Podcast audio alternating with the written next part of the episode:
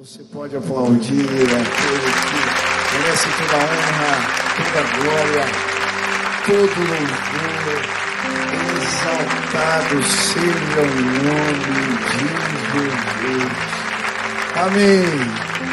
Quem está animado aqui para ouvir a palavra? Amém? Vamos fazer nossa declaração de fé, estenda suas mãos para o céu, sinal de rendição ao Senhor. Repita assim comigo: Senhor Jesus eu marquei um encontro contigo esta noite. Senhor Jesus, eu abro meu coração para receber tudo aquilo que o Senhor tem para minha vida. Fala comigo agora, em nome de Jesus. Amém, amém. Dá um cutucão quem está do lado, diga que bom que você está aqui. Você é uma bênção, você é especial. Que Deus fale contigo hoje. Seja um tempo de visitação de Deus. Amém. Quem gosta de gente aqui, levanta a mão. Se você não gosta de gente, você tem problema, né? Ah, não vai casar, mano. Quem não gosta de gente não casa. Bom, hoje eu quero falar que bom é cuidar de gente. E quero estudar a palavra de Deus com vocês. Nós estamos numa campanha, 40 dias aí de oração. Quem participou da campanha, deixa eu ver. Olha só, tem alguns aí. Que benção. Né? Se você não chegou até agora, agora não adianta mais. Até semana passada eu falava, Deus aceita retardatários, mas agora acabou a campanha. é a última semana, a última mensagem. E isso não é empecilho para que você não participe da igreja, dos cultos. Mas hoje a gente vai encerrar falando sobre cuidar de gente. Eu quero estudar com vocês 1 Pedro, capítulo 5, versículo 2 a 4. Nós vamos encontrar esse tema na Bíblia, 1 Pedro, capítulo 5, versículo 2 a 4. Se você não trouxe Bíblia, acompanha com a gente no telão. Diz assim a palavra de Deus: Pastorei o rebanho de Deus, que está aos seus cuidados. Olhem por ele, não por obrigação, mas de livre vontade, como Deus quer. Não façam isso por ganância, mas com o desejo de servir. Não hajam como dominadores dos que lhes foram confiados mas como exemplos para o rebanho. Quando se manifestar o Supremo Pastor, vocês receberão a imperecível coroa de glória. O tema da mensagem de hoje é bênção cuidar de gente. É bênção cuidar de gente. E logo no versículo 2, ele vai nos orientar nesse sentido. Pastoreiem o rebanho de Deus que está aos seus cuidados.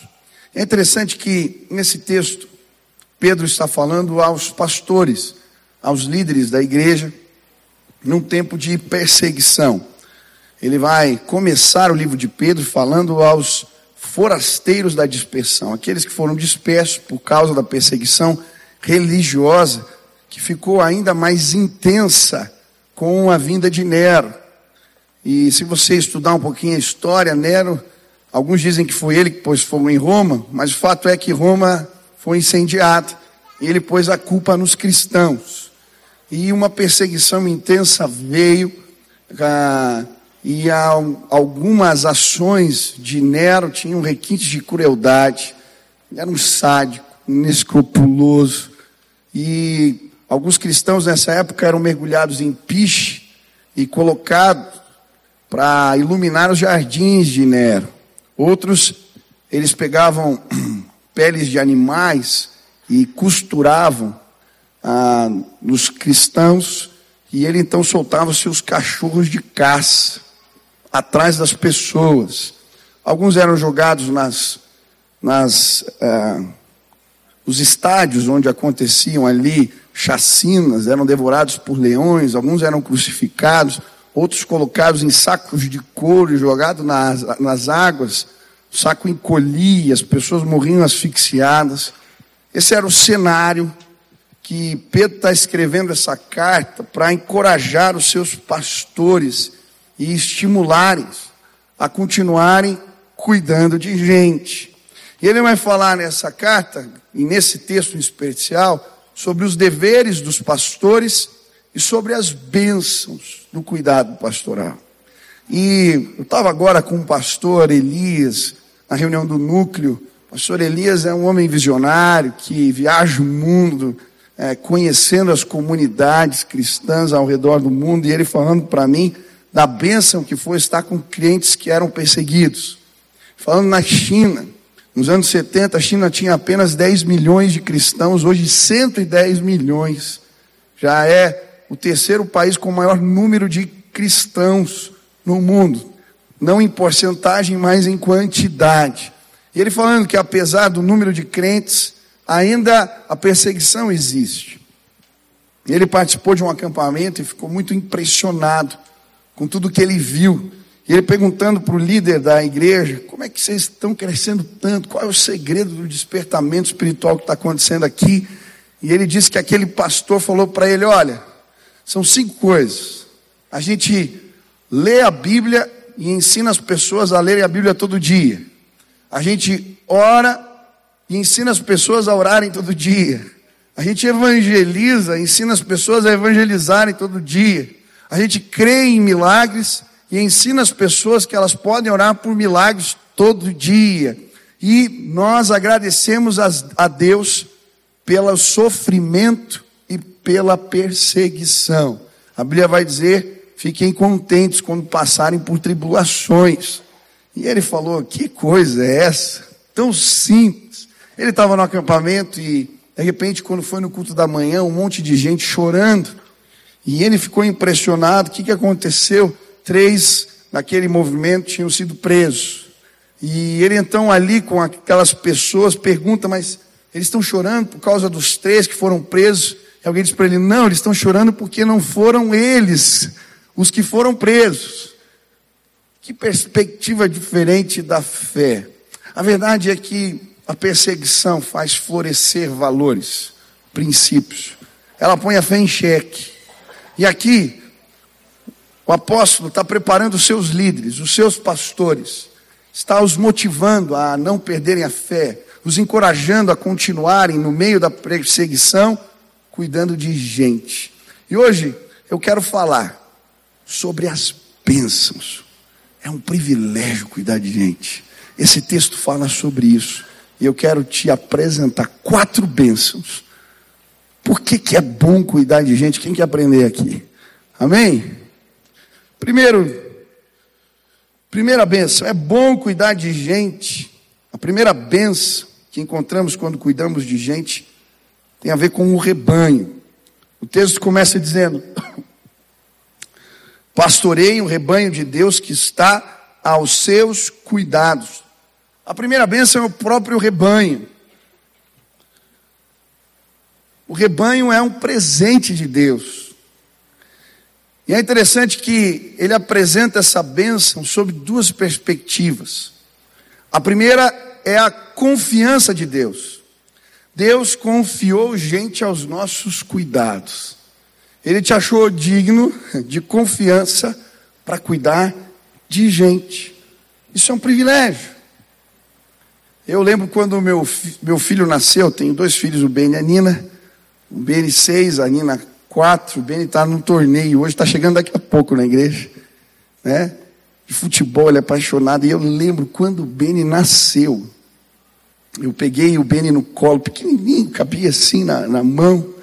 E eu fiquei tão bobo, tão alegre com o meu primeiro filho. Eu não sou de tirar foto para nada, mas eu peguei a câmera, comecei a tirar foto, foto, foto. E eu virei para minha esposa, falei para Sil, eu queria ter mais uns cinco desses.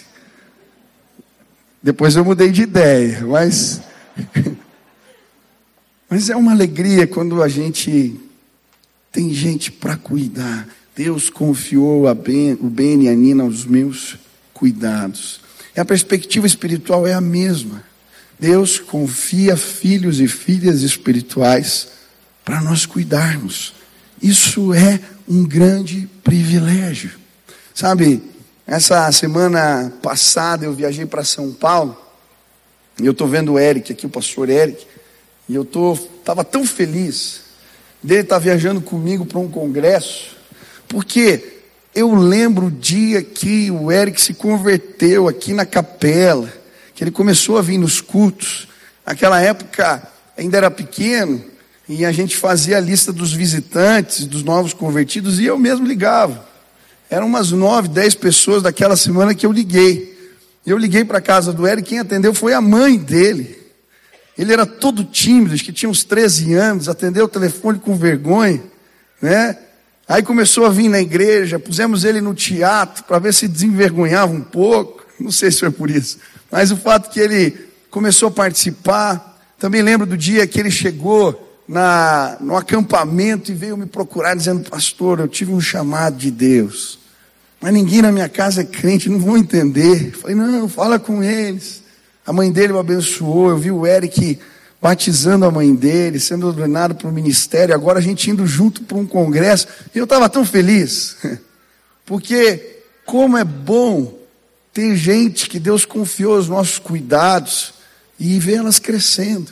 Quando eu vejo Budal pregando, Tarek pregando, os meninos que eram adolescentes. Budal chegou com o irmão, os dois céticos, não acreditavam em nada. Hoje, pastores, Tarek chegou com a Bíblia no final do culto dos adolescentes, na escada do ginásio. Pastor, eu acho que Deus me chamou para o ministério. 16 anos. E foi tão gostoso ver esses meus irmãozinhos crescendo na fé. Porque cuidar de gente é um privilégio. Deus confia pessoas aos nossos cuidados. Ele te achou digno de cuidar de alguém. Você é um privilegiado. Mas não apenas isso. A Bíblia nos mostra que pessoas lá abandonaram tudo diante desse chamado.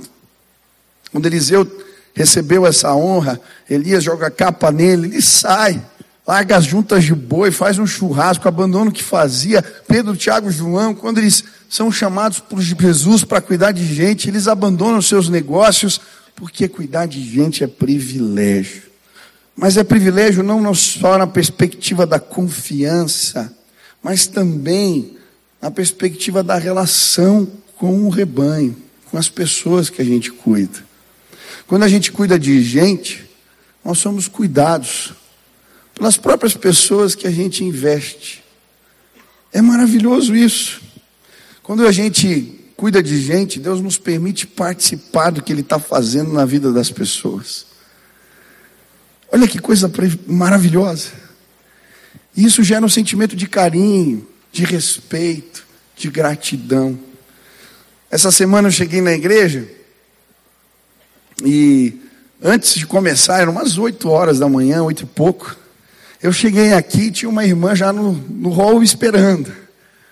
Ela falou, pastor, eu sei que você não sabia, mas eu falei com a sua secretária, é muito rápido, eu só quero te entregar um presente. falei, pois não, minha mãe está aqui.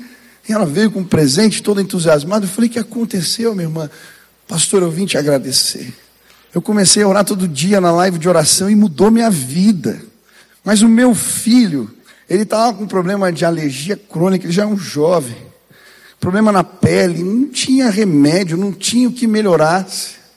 E eu comecei a orar por ele. Um dia, meu filho acordou e veio me procurar, dizer: Mãe, não tem mais nada, sumiu. A alergia sumiu de anos. Pastor, já faz meses, não voltou mais. Eu vim aqui para te agradecer. E eu fiquei tão feliz, eu falei, minha mãe, não fui eu, é Senhor que fez a obra, mas de alguma maneira Deus nos permite participar do que Ele está fazendo na vida das pessoas, isso é tão recompensador.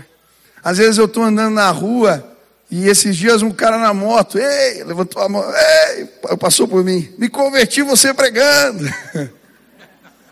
Eu fui no caixa do shopping esses dias, era de um lugar, um estabelecimento comercial. Na hora que eu cheguei, a mulher abriu um sorriso e ela falou: Eu me converti. Lá teu pai estava falando, eu ouço as tuas mensagens. E eu vou ouvindo histórias de gente. Quando eu fiquei com Covid, era a broa que chegava da irmã lá em casa. Vinha na porta. Todo dia chegava comida, recado, mensagem. Eu lembro do dia que eu cheguei na igreja, tinha uma carta de um presidiário. Escreveu tudo errado, mas eu quase chorei com a carta dele. Na cadeia comecei a ouvir a rádio, você falando de Deus. Hoje eu oro todo dia, leio a Bíblia todo dia, a minha vida foi mudada, transformada na cadeia. Sabe? Que privilégio. É sentir o cuidado dessa gente, que de alguma maneira é o rebanho que Deus me deu para cuidar, mas que também cuida de mim. Eu sou muito abençoado. Tem gente maravilhosa aqui. Eu me sinto muito amado nessa casa, nesse lugar. Obrigado. Vocês são aqueles que Deus me permitiu cuidar de alguma maneira. E eu sou muito grato a Deus. Para mim é o melhor rebanho que tem, não tem outro melhor. Porque eu me sinto amado aqui. Você precisa cuidar de gente. Cuidar de gente é uma benção. A gente, ao mesmo tempo que cuida, é cuidado por aqueles que Deus confiou para nós. Quem quer ser abençoado aqui? Cuida de gente. Segundo bênção que a Bíblia fala, tem a ver com o trabalho pastoral. Olhem por ele, diz o texto, não por obrigação, mas de livre vontade, como Deus quer. Não façam isso por ganância, mas com desejo de servir. Não hajam como dominadores dos que lhe foram confiados mas como exemplos para o rebanho.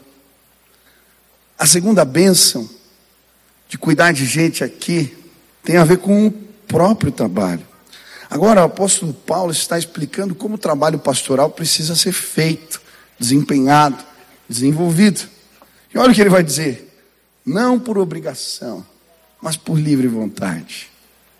Não por ganância, não para querer ganhar dinheiro ou ganhar algo em troca, mas com o desejo de servir, como Jesus fez.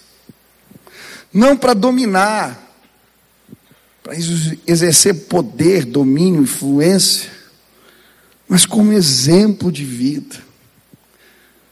Talvez você se pergunte: que trabalho é esse que você não ganha nada? Que você não faz para ganhar influência, poder, que não faz por obrigação. E é a. Que trabalho é esse? A obra de Deus. A obra de Deus é assim. A gente faz. e existe uma alegria que é uma ação do Espírito gerada nos nossos corações, simplesmente porque a gente está obedecendo a Deus. Há prazer no trabalho, há prazer na obra. Existe prazer, alegria que é gerado no nosso coração quando a gente cuida de gente. Eu lembro que eu ouvi uma palavra do Douglas aqui no nosso congresso, e ele falava que nós fomos programados quimicamente para abençoar pessoas. Quando você dá um abraço, quando você dá um presente para alguém, quando você de alguma maneira cuida de alguma pessoa, Existem substâncias químicas que são liberadas no seu corpo. Existem reações que acontecem para gerar prazer, alegria. Por isso, quando você faz algo por alguém, você é abençoado porque Deus te programou quimicamente para abençoar pessoas. Essa semana nós, eu tive o privilégio no domingo de ir lá para Prudentópolis nós estamos recebendo os ucranianos aqui, refugiados de guerra. Estamos com um grupo de 27 pessoas em Prudentópolis, mais 30 e poucas em Guarapuava, num movimento de unidade das igrejas. Estamos trazendo 500, se Deus quiser, já tem 200, cerca de 200 que chegaram, e nós queremos trazer 500 famílias para cuidar nesse tempo. E estamos sustentando essas pessoas. Um ano as igrejas estão pagando apartamentos para essas famílias ficarem. Fui lá em Prudentópolis ver casas lindas, a gente alugou coisa boa, as igrejas cuidando e essas famílias todas alojadas, Deus operando, né? Que maravilha! E eu vi as pessoas servindo. Estava a cidade se preparando, não sei se você sabe, Prudentópolis é um lugar de grande concentração de ucranianos. Por isso mandamos eles para lá, para uma missão que temos. E a cidade veio os receber num galpão. Tinham mais de 600 pessoas ali. E eu fiquei vendo a alegria deles recebendo os ucranianos. Era gente, o prefeito veio, deu do bolso dele oito máquinas de lavar para a gente equipar as casas, empresários que vieram conversar comigo, vendo como eles podiam ajudar, queriam contribuir para o amparo mensal, arranjar trabalho, emprego. E eu fiquei vendo aquele movimento todo, o pessoal da nossa igreja, da ação social, da área de missões, preparando a mesa para eles venderem as comidas, orando com as pessoas, arrumando as cadeiras, e havia uma alegria no ambiente. Sabe por quê? É bom demais cuidar de gente, a prazer no trabalho. A gente vê Deus transformando as vidas. Olha o que aconteceu, eu nem contei isso no grupo das cinco. Eu fui pro, pro carro e perguntei, Deus, o que que eu falo hoje? Pediram para eu pregar. E eu disse, Deus, o que que eu falo hoje? E eu abri a Bíblia e Deus falou para mim, fala sobre o cântico novo. Cântico novo. Na Bíblia, no hebraico, o novo ali não é necessariamente uma nova composição, é um cântico reparador, restaurador, renovador. Falei, tá bom. Eu chego no culto, há uma menina que é do grupo dos ucranianos, vai lá, pega o microfone, ela é professora de canto e começa a cantar. Canta lindo assim. A capela, aquele negócio. Atrás de mim estava a Érica. Ela bate no meu ombro. Essa menina, sabia? Ela não conseguia cantar. Falei, como assim? Ela não conseguia cantar, Michel. Ela foi parar lá no hospital. A Erika trabalha no hospital, nossa capelã lá. E ela estava tão triste que ela disse: Eu não consigo cantar. Eu levei ela na capela, orei por ela falei: Você vai cantar de novo. Eu cheguei no culto, aquela menina estava cantando louvores a Deus. E eu ia pregar sobre o cântico restaurador. Quando o povo da Babilônia, estava no exílio, pendurou as harpas, e eles não tinham mais vontade de cantar, porque estavam longe da terra. Eles falavam: canta, canta de novo. E eles não tinham coragem, mas no Salmo 126 a Bíblia diz: quando o Senhor restaurou a nossa sorte, ficamos como quem sonha, a nossa boca se encheu de júbilo, a nossa língua de alegria. Entre as nações se diziam: grandes coisas tem feito o Senhor por nós, por isso estamos alegres. E eu comecei a pregar isso e falei: ó, oh, ela já começou a cantar, vocês vão cantar de novo entre as nações. Ah, eles vão dizer: grandes coisas tem feito o Senhor por vocês. E o ambiente de Deus tomou conta daquele lugar. É um privilégio servir a Deus. Há prazer no trabalho. Cheguei na célula essa semana, um rapaz que tinha se convertido há três semanas Chegou aqui na igreja querendo se matar, estava tão alegre porque Deus tinha transformado a vida dele, que ele levou mais um amigo que se converteu nessa célula. E mais três se converteram quarta-feira. Deus é bom demais. Eu cheguei tarde em casa feliz, porque é um privilégio servir a Deus. Pastor, mas não dá trabalho? Claro que dá trabalho. Às vezes vem uns complicados e olha para o cara que está do teu lado. É complicado. Esse aí tem umas, umas ovelhas que vem cheia de espinho carrapato. Mas é um privilégio ver Deus se movendo. Sabe, um dia eu estava saindo da igreja aqui tarde. Era um domingo de manhã, o nosso culto das 11 tinha terminado. Fiz uma fila para falar, pedir oração. Era já quase uma em 40 e eu não tinha ido embora ainda. A minha mulher já estava no telefone chamando o almoço. E eu estava indo embora, aí sobrou só uma irmãzinha da limpeza. E eu estava indo embora e alguém falou: Ei, ora por ela. Ela não podia engravidar, ter filhos. Ela veio nesse movimento de refugiados do Haiti, trabalha aqui na nossa igreja. E eu estava saindo e falei: Não, tá bom, vamos fazer mais essa oração. Sabe aquela aos 49 do segundo tempo, assim, você já estava. Tá, eu peguei, orei por aquela irmã e fui embora. Passou algumas semanas, eu cheguei, aqui no hall, estava entrando no ginásio, aquela irmã passando pano no chão, quando ela me vê, ela fala assim, ei, para, para! Falei, que foi? Eu estou grávida, pastor. Deus ouviu a oração. Cara, é bom demais cuidar de gente. Aonde que você vai viver essas coisas? Deixa eu te dizer, o trabalho de Deus é maravilhoso. Se você não cuida de gente, você está deixando de ser abençoado. Quem quer cuidar de gente aqui? Ei, você vai ser abençoado. Quantos creem nisso? Amém? Estão muito desanimados. Quem está animado aqui? Vou mandar umas ovelhas com carrapato para você. Terceira bênção, o Supremo Pastor. O texto diz: quando se manifestar o Supremo Pastor. Terceira bênção da gente cuidar de gente é que quando a gente cuida dos outros, Deus cuida de nós. E sabe, ele está falando aos presbíteros da igreja. O que, que eram os presbíteros? Presbíteros eram os pastores de pastores. Quando você lê no Novo Testamento, presbítero ou bispo é a mesma coisa. Os diáconos eram os pastores das congregações. O presbítero cuidava de uma rede de pastores. Ele está falando a pastores de pastores. Ele está lembrando eles: ei, existe um pastor supremo. Vocês cuidam dos outros, mas ele está cuidando de vocês. Ele está falando de Jesus, e é interessante porque a Bíblia apresenta Jesus dessa forma em outros textos. Em Hebreus 13, 20, o Deus de paz, que pelo sangue da aliança eterna trouxe de volta dentre os mortos o nosso Senhor Jesus, o grande pastor das ovelhas. Em 1 Pedro 2, 25, ele vai dizer: Pastor e bispo das vossas almas.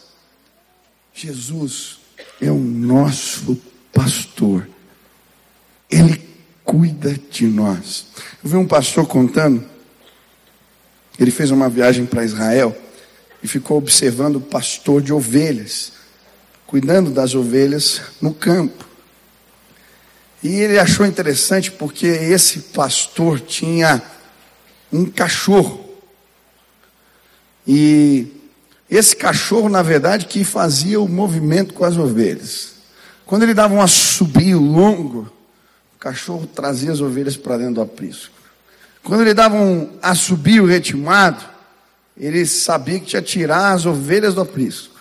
Quando ele dava um assobio estridente, era sinal que tinha algum animal, algum predador, e o cachorro já se punha na posição de guarda para cada tipo de assobio, existia uma ação programada.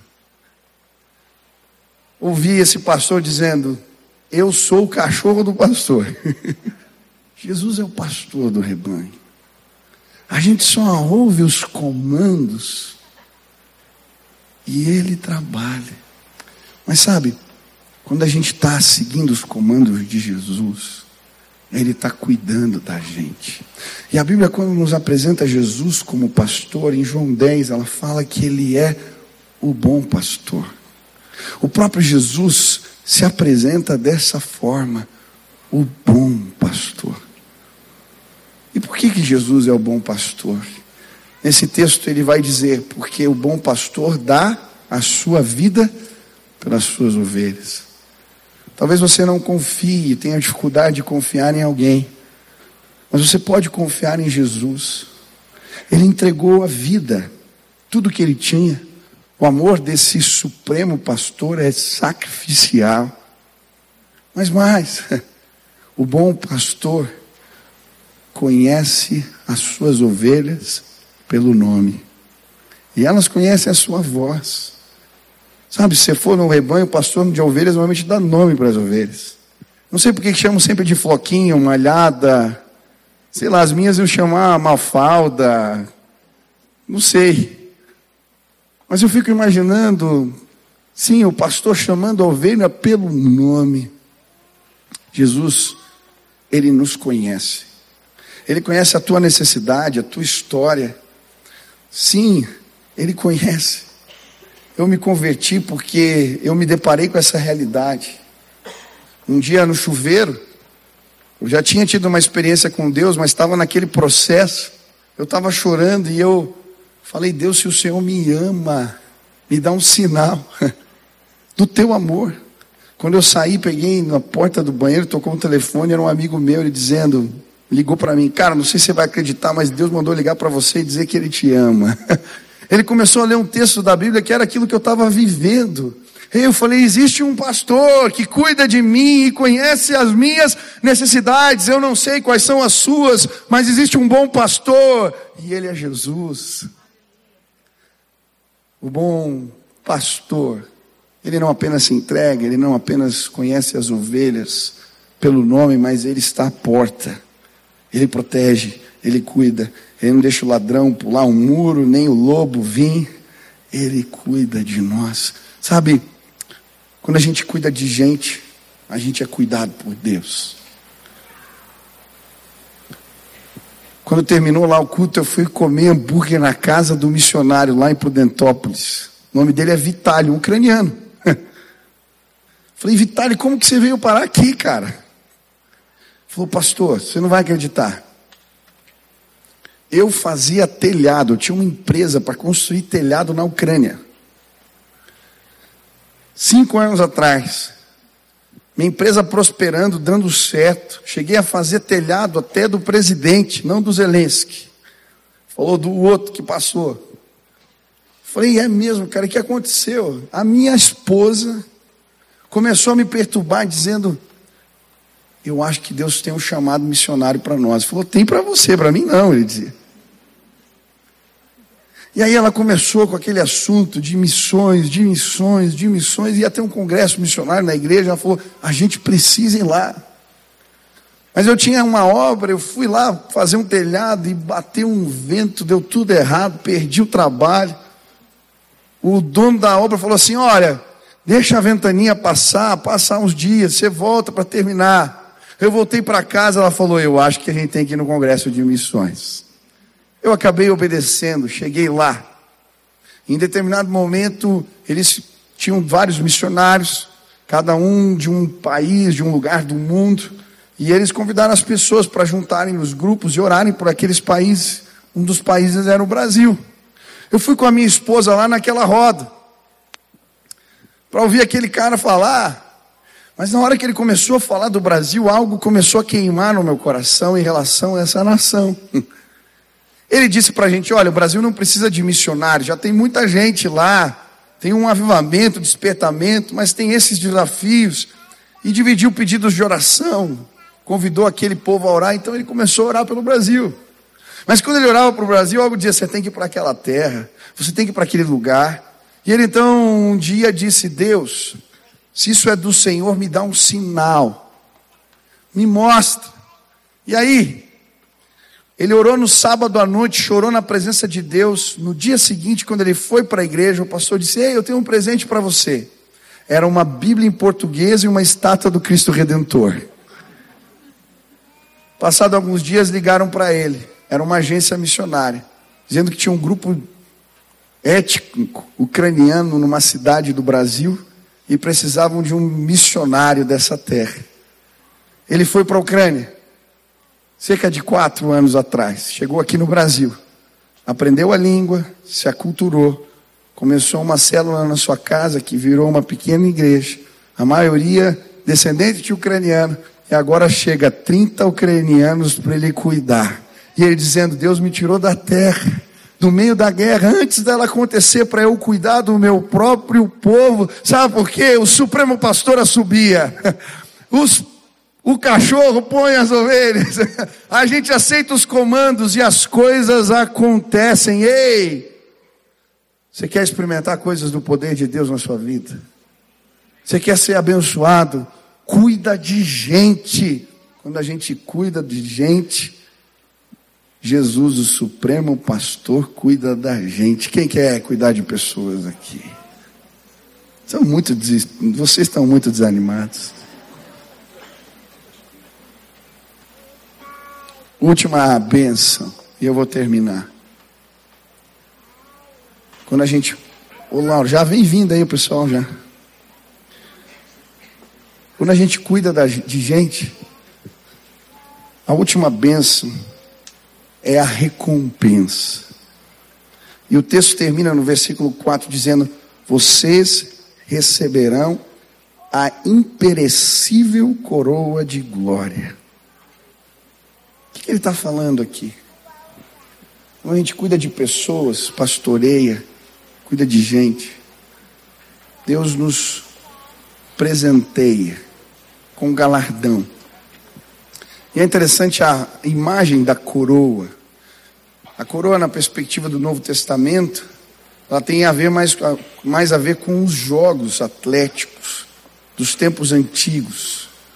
Quando alguém vencia as corridas, as competições, as corridas de bigas, o prêmio não era uma medalha, um troféu. O prêmio era normalmente uma coroa de louros. E aqui a Bíblia, em vários textos, faz uma analogia nesse sentido, falando da recompensa, do galardão daquele que serve a Deus. Observe, 1 Coríntios 9, 25. Todo atleta em tudo se domina. Aqueles para alcançar uma coroa corruptível, nós, porém, a incorruptível. Mas que coroa é essa? Que presente é esse de Deus? Que honra é essa? Em outros textos a Bíblia vai nos mostrar que a própria, que a coroa são as próprias pessoas que Deus deu para a gente cuidar. Olha que diz Filipenses 4:1. Portanto, meus irmãos, a quem amo e de quem tenho saudades, vocês que são a minha alegria e a minha coroa, permaneçam assim, firmes no Senhor, ó amados. 1 Tessalonicenses 2, 19 e 20, pois quem é a nossa esperança, alegria ou coroa, em quem nos gloriamos perante o Senhor Jesus na sua vinda, não são vocês, de fato, vocês são nossa glória e a nossa alegria. O que, ele está falando? A coroa de quem discipula pessoas, cuida de gente é chegar na presença de Deus acompanhado. Paulo está dizendo: vocês são a minha coroa na glória. Os filipenses, os tessalonicenses, os gatos, aqueles que ele levou aos pés de Jesus e apresentou o Evangelho, sabe? Eu quero chegar no céu acompanhado. Eu quero chegar na presença de Deus com gente que eu cuidei, agarrado no braço. Pode imaginar a alegria. Ei, você vai chegar com a tua família inteira em nome de Jesus lá. Você vai chegar com os teus vizinhos, com o teu colega de faculdade, aquele amigo, você vai chegar lá. Essa é a coroa.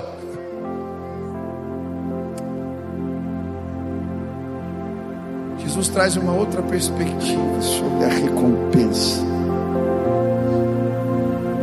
Que recompensa é essa? Olha o que Jesus diz em Mateus 25, 31 a 40. Quando o filho do homem vier em sua glória com todos os anjos, assentar-se-á em seu trono na glória celestial. Todas as nações serão reunidas diante dele. Ele separará uma das outras, como o pastor separa as ovelhas dos bodes, e colocará as ovelhas à sua direita e os bodes à sua esquerda. Então o rei dirá aos que estiverem à sua direita: Venham benditos de meu Pai recebam como herança o reino que lhes foi preparado desde a criação do mundo.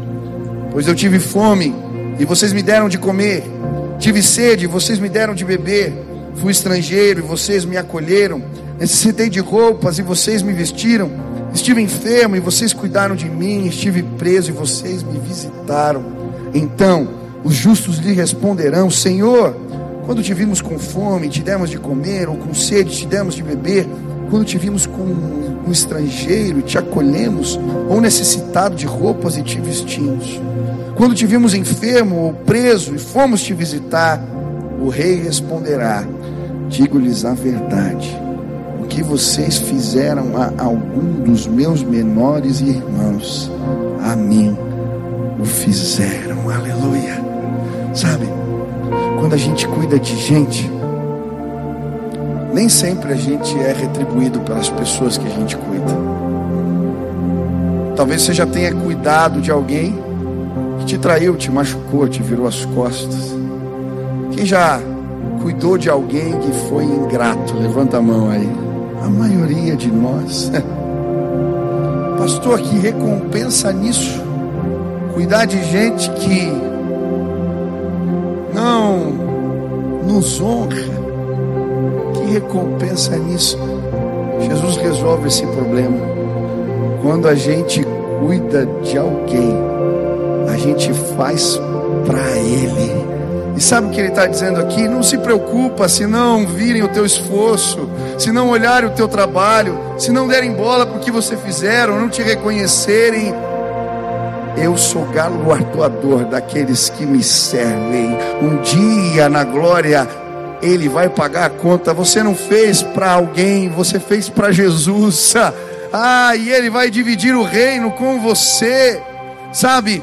É um privilégio, é uma bênção servir, porque mesmo quando o rebanho não nos retribui, o próprio Cristo, Ele está dizendo: Eu vou retribuir. Aleluia. Essa semana eu estava na célula, eu contei uma história. Eu fui pregar em Maceió alguns anos atrás. E quando terminou a mensagem, veio um homem da rua, sentou no primeiro banco. Ele estava com a perna podre, elefantíase, os dentes estragados, viciado em drogas. Eu orei por ele, ele chorou bastante. O pastor me disse: Michel, aqui não tem casa de recuperação. Você pode fazer alguma coisa por esse irmão? Eu falei: Posso, pastor. Olhei para ele e disse: Qual que é teu nome? Ele falou para mim: Veronils. Tá bom, Veronils. Voltei de Maceió para Curitiba com o Veronilson no avião. Ele se arrumou todo, preparou as malas, tomou banho foi comigo viajar para Curitiba. Eu lembro quando chegamos no avião, estava do lado dele. Quando o avião levantou voo, o Veronício me chamava de pastor. Quando ele olhou pela janelinha do avião, o Veronício ficou bobo. Ele, pastor, Deus é bom demais, pastor. Ontem eu estava na rua, agora eu estou no avião, pastor. Pastor, e pensar que eu troquei tiro com a polícia, que eu usava droga todo dia, que eu assaltava as pessoas e todo mundo no avião olhando para a gente. Eu, cala a boca, Veronilson. Depois você conta teus causos. Chegamos aqui em Curitiba, pagamos o tratamento, uma empresa, o irmão ajudou. Ficou um ano na nossa casa de recuperação, no Ceifar. Fizeram os dentes, um dentista deu os dentes para ele, arrumamos a perna do cara. Depois de um ano saiu limpo veio trabalhar na igreja, começou na limpeza, depois foi indo bem, trabalhava bem, foi parar no, na guarita, agora ele era um vigia. Eu passava em você, cara, agora vigia, Veronis. Ele olhava, pastor, Deus é bom. Um dia o Veronilson teve uma recaída, sumiu. Procuramos, fomos atrás, ele desapareceu. Passado um tempo, eu fui pregar de novo em Maceió. Quando eu desço do carro para ir para a igreja, eu só ouço aquela voz: Pastor, Veronius. Ele não conseguia me olhar nos olhos. Falei: O que você está fazendo aqui na rua, rapaz? De novo. Ah, pastor, é difícil demais. Eu dei um abraço nele, falei, troquei algumas palavras e fui para a igreja. Mas eu estava ali no culto e eu não conseguia prestar atenção em nada, aquilo me incomodando. Vai atrás do Veronilson, vai atrás do Veronilson, vai atrás do Veronilson. Terminou o culto, eu, minha esposa, meu pai, minha mãe, a gente nas vielas ali em Maceió procurando o Veronilson. Quando encontramos ele numa rua, ele deu um cutucão pro cara, falou: E eu lá não falei que ele vinha me buscar, safado.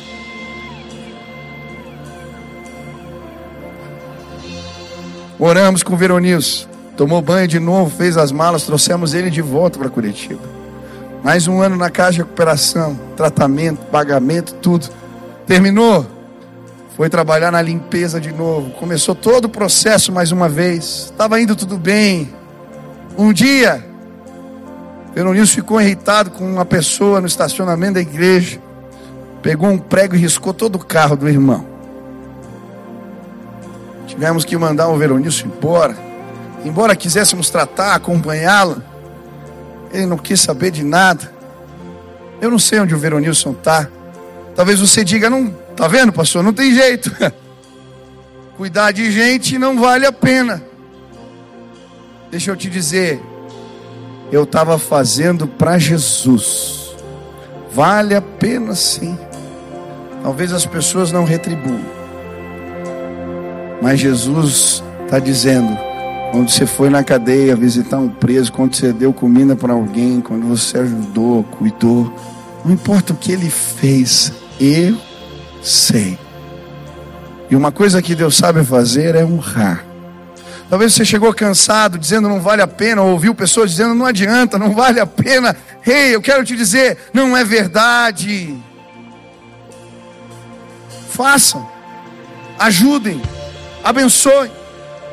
Quando fazemos isso, somos recompensados por Deus. Hoje eu queria te desafiar a cuidar de gente.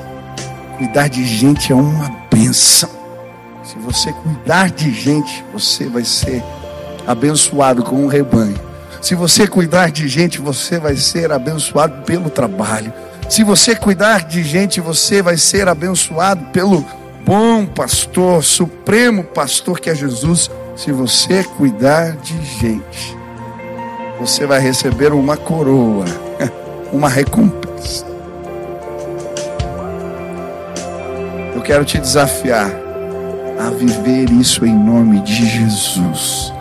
Esses dias eu cheguei em casa, minha esposa estava tão feliz que ela está cuidando de gente, está me contando as histórias. Vejo ela chegando com algumas meninas aqui na igreja que ela está cuidando, ela contando das histórias. E eu fiquei imaginando, eu creio que daqui a um tempo eu vou ver pais espirituais, fileiras inteiras. Uma fileira aqui nessa casa vai ser tua, em nome de Jesus. Gente que você carrega, que você ajuda, que você abençoa. Deus nos chamou para cuidar de gente. E eu quero te empurrar nessa direção e você vai ser abençoado se fizer isso. Hoje eu queria orar por aqueles que querem. Pastor, eu não sei como, eu não sei de que jeito, eu não sei se é um projeto missionário, se é discipulado de pessoas, se é liderando um grupo, uma célula. Eu não sei como, mas eu quero sim cuidar de pessoas. Eu quero cuidar de gente. Aonde você está, fica de pé no teu lugar. Eu quero orar por você agora. Eu vou pedir, Deus capacita. Senhor, traz visão, mostra onde, mostra como, mostra de que jeito você quer ser abençoado. Fica aí de pé no teu lugar, eu quero orar por você agora. Em nome de Jesus. Amém. Fiquei feliz aqui, quanta gente. Deixa eu orar por vocês. Feche teus olhos aí. Pede a Deus que te visite. Peça a Deus que te visite agora.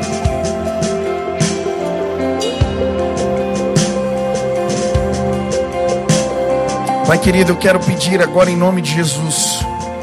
Tem uma multidão aqui de pé dizendo que querem cuidar de pessoas. Uns ficaram de pé e nem sabem direito o que isso representa. Mas eu quero pedir, enquanto eu oro agora, que o Senhor comece a mostrar às pessoas, mostrar quem eles têm que cuidar. Que o Senhor traga sentimento no coração por gente, talvez um amigo na faculdade, talvez alguém que é colega de trabalho, talvez uma pessoa Pai, eu quero pedir que a tua luz agora possa trazer a imagem dessa pessoa, desse Pai, que é alvo da tua bondade. O Senhor quer nos usar para abençoar. Que o Senhor mostre, mostre projetos, mostre pessoas na rua, mostre, Senhor, aqueles que o Senhor nos chamou, Pai. Que a tua igreja possa ser uma igreja viva, que possamos ser sim os braços de Jesus neste tempo, que possamos apresentá-lo quando damos comida para alguém, vestimos uma pessoa, quando ministramos a palavra, quando cuidamos de alguém que está em depressão, triste, angustiado, quando ministramos alguém que quer se separar, Deus, que o Senhor nos dê graça, que o Senhor levante pessoas nessa casa, que as virtudes de Deus possam tomar conta de nós. Pai, em nome de Jesus, queremos que o bom pastor nos tome pelas mãos e nos leve na direção certa, na direção daqueles que precisam, Pai. Levanta a tua igreja. Nós somos a resposta para os refugiados, nós somos a resposta para os que estão na rua, nós somos a resposta para os que perecem em tristeza, nós somos a resposta de Deus. Neste tempo, o Senhor nos chamou para cuidar de gente. Levanta a tua igreja, levanta o teu povo, enche do teu espírito, Pai, que possamos sim servir a Jesus dessa forma e que as nossas vidas sejam transformadas pela alegria do Senhor. Nos permite ver pessoas transformadas, Pai. Nos permite ver, nos permite ver gente que a gente cuidou, uma vida completamente diferente. Ah, Senhor, nos dá esta bênção. Equipa capacita a tua igreja, nos move nesta direção. Essa é minha oração em nome de Jesus. Amém, amém. Sabe, eu quero compartilhar uma visão com vocês. Eu tenho orado por 500 pessoas. 500. Durante a pandemia, muita gente se converteu. Muita gente. E a gente não está dando conta de discipular as pessoas, de cuidar delas. Eu estou orando para treinar 500 pessoas. Para a gente começar um movimento aqui de amparo, de cuidado de gente. Eu quero que você ore. A minha visão é a seguinte: sabe a, árvore no pé, que está cheio de fruto maduro? Você dá uma chacoalhada, cai tudo. Tem um monte de árvore madura por aí. Se a gente deixar, o fruto vai apodrecer. Eu quero preparar um monte de gente aqui para chacoalhar a árvore e a gente vai dar muito fruto nesse tempo. Eu quero 500, 500 pessoas. Com 500 pessoas a gente transforma. Você não tem ideia da quantidade de coisas que a gente pode fazer. Mas eu não quero que seja uma obrigação. Eu quero que seja prazer, é quem quer. Eu não sei o dia, não sei quando, mas eu quero treinar 500 pessoas. Você quer participar disso? Coloque esse propósito aqui diante do Senhor, ora por isso em casa. Eu vou fazer um convite, vou lançar um formulário.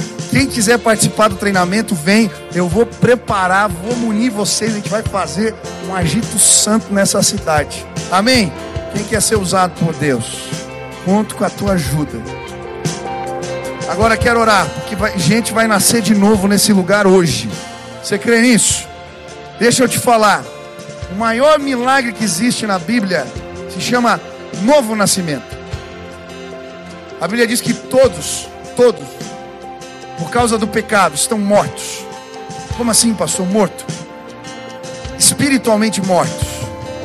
O pecado os tornou insensíveis, separados da ação de Deus. Você está morto, morto não sente, morto não ouve. Mas quando a gente reconhece que é pecador se arrepende dos nossos pecados, quando a gente entende que Jesus é o supremo pastor que deu a vida dele por nós, e a gente fala, eu quero ter um relacionamento com Deus, sabe o que acontece? A Bíblia chama novo nascimento. Nesse momento, o Espírito sopra, ruar, fôlego de vida. Nós nascemos de novo com Cristo. Ele nos dá uma nova vida nesta vida. Hoje eu vou orar e os teus sentidos espirituais serão desembotados nesse lugar. Se você confessar a Deus, eu preciso do Senhor. Eu sou pecador, eu preciso, eu quero ter um relacionamento contigo, eu quero ouvir tua voz, eu quero te conhecer. Isso mudou a minha vida. Para mim, Jesus era uma história bonita, um profeta que tinha passado por aqui, uma tradição da minha família. Mas quando eu ouvi a voz de Jesus, eu caí de joelhos, eu me arrependi dos meus pecados. Ele soprou o fôlego de vida. Eu nasci de novo, sabe? Hoje pessoas vão nascer de novo neste lugar. O Espírito vai soprar nessa casa, ele vai soprar nessa casa. Pessoas vão confessar: Eu preciso de Deus, eu sou pecador. Há poder no sangue de Jesus para nos purificar de todo o pecado. A Bíblia diz que todos os pecados estão destituídos, afastados da glória de Deus. Hoje o bloqueio vai ser tirado na sua vida. Toda separação, basta você crer, basta você depositar sua fé nele. Hoje Deus vai trazer a existência aquilo que não existe. Ele vai te despertar. Se hoje você ouvindo essa palavra quer conhecer Deus dessa maneira, eu não estou falando de uma tradição, não estou falando de uma igreja, estou falando de um relacionamento com Deus, com Jesus. Você quer, você quer receber uma oração, você quer que o Espírito te traga novidade de vida, você quer ouvir, entender a palavra, você quer se relacionar com Deus. Hoje eu vou orar por você, e se você crer em Jesus, isso vai acontecer na sua vida. Existem pessoas que hoje querem tomar essa decisão nesse lugar querem receber essa oração, convidando Jesus para entrar na sua vida. Pessoas que estão dizendo: Eu preciso nascer de novo. Eu quero sim me relacionar com Deus desta maneira. Eu quero conhecer Deus dessa forma. Onde você está, levante sua mão bem alta. Eu quero orar por você. Deus te abençoe, Deus te abençoe, Deus te abençoe, Deus te abençoe, Deus te abençoe, Deus te abençoe, Deus te abençoe. Tem uma multidão com as mãos de pé. Eu quero pedir, venham para cá, vocês podem vir. Você está com um amigo, com um irmão, traz ele para cá. Nós vamos orar agora. Eu creio um milagre vai acontecer na sua vida. Você vai sair daqui diferente. Eu lembro quando eu aceitei Jesus, a alegria quando eu voltei para casa. Era uma paz, era uma coisa linda. Venha, venha, venha, pede licença.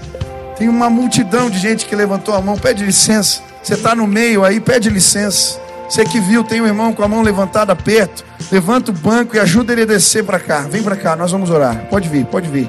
Pode vir, tem mais gente, tem mais gente, tem mais gente, tem mais gente, tem mais gente. Pode vir, pode vir, pode vir, pode vir, pode vir. Isso, isso. Você não quer ir sozinho? Pede para o amigo ajuda, vem junto com ele, pega pela mão e traz para cá. Vamos orar agora. Pode vir, pode vir, pode vir. Tem mais gente aqui nesse canto, pode vir. Lá na galeria, desce, pode vir. Pode vir. Hoje Jesus vai marcar a tua vida. O selo do Espírito vai vir sobre você. Venha, venha, venha, venha, venha. Venha, venha, venha, desce para cá. Aquele que me confessar diante dos homens, eu também confessarei diante do Pai que está nos céus. Venha. É um compromisso público com Ele. Se Deus falou contigo, desce, não tenha vergonha, pede licença e vem para cá. Deus vai transformar a tua vida hoje. Vem, tem mais gente que Deus está chamando. Vem, vem, vem, vem, vem. Vem para cá. Você que está afastado dos caminhos do Senhor. Você que está longe de Deus. Vem para cá agora, em nome de Jesus. Eu quero orar por você. Vem para cá, vem para cá. Isso, pode vir, pode vir. Deus vai fazer algo novo na sua vida. Amém. Glória a Deus. Oh, Rafa. Glória a Deus. Vamos orar aqui. Você, isso, tem mais gente vindo? Venha, pode chegar. A gente espera.